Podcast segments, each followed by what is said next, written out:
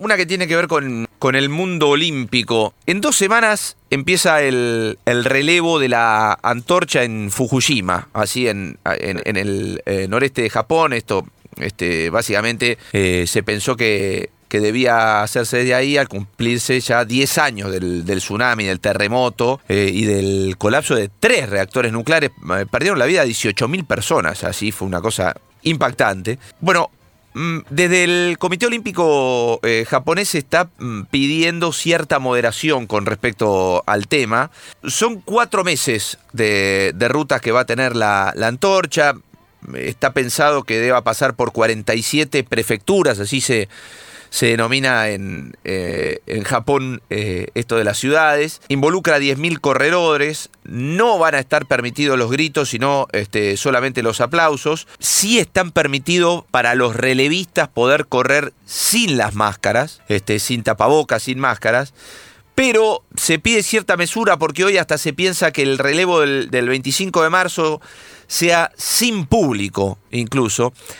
Eh, existió en el último tiempo, en las últimas, en las últimas semanas, eh, una, bueno, un- una inquietante este, incertidumbre respecto de si esto se podía llevar a, cabo, algo tan, tan legendario.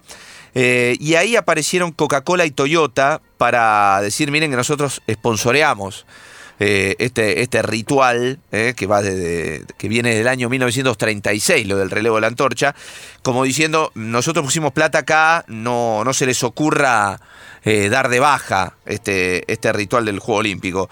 De hecho, el, el CEO del comité organizador, que es Toshiro Muto, es a quien han puesto a cargo del relevo de la antorcha. Es riesgoso, obviamente, en cuanto, a, en cuanto al- a los peligros que puede generar en los Juegos Olímpicos si esto tuviera algún desliz sanitario. Que la verdad se ve difícil uno que se pueda. Eh, que pueda llegar a tenerlo.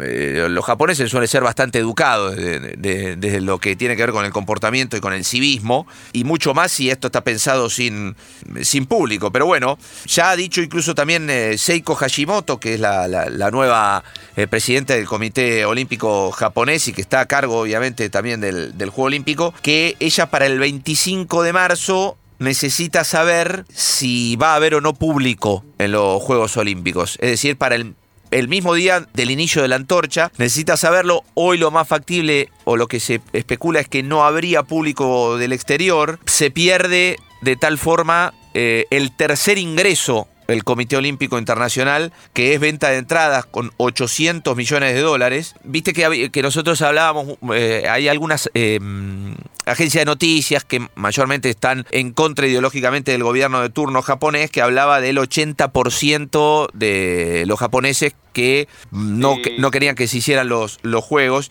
También hablan de que los contribuyentes japoneses tendrían que cubrir el déficit de esa ganancia eh, de, las, de las ventas de entradas.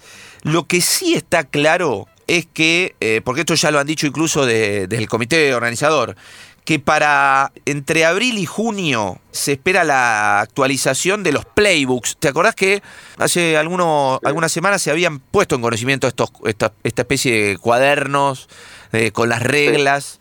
Este, bueno, dicen que, que, los, que hasta ahora dicen que los atletas van a ser testeados cada cuatro días.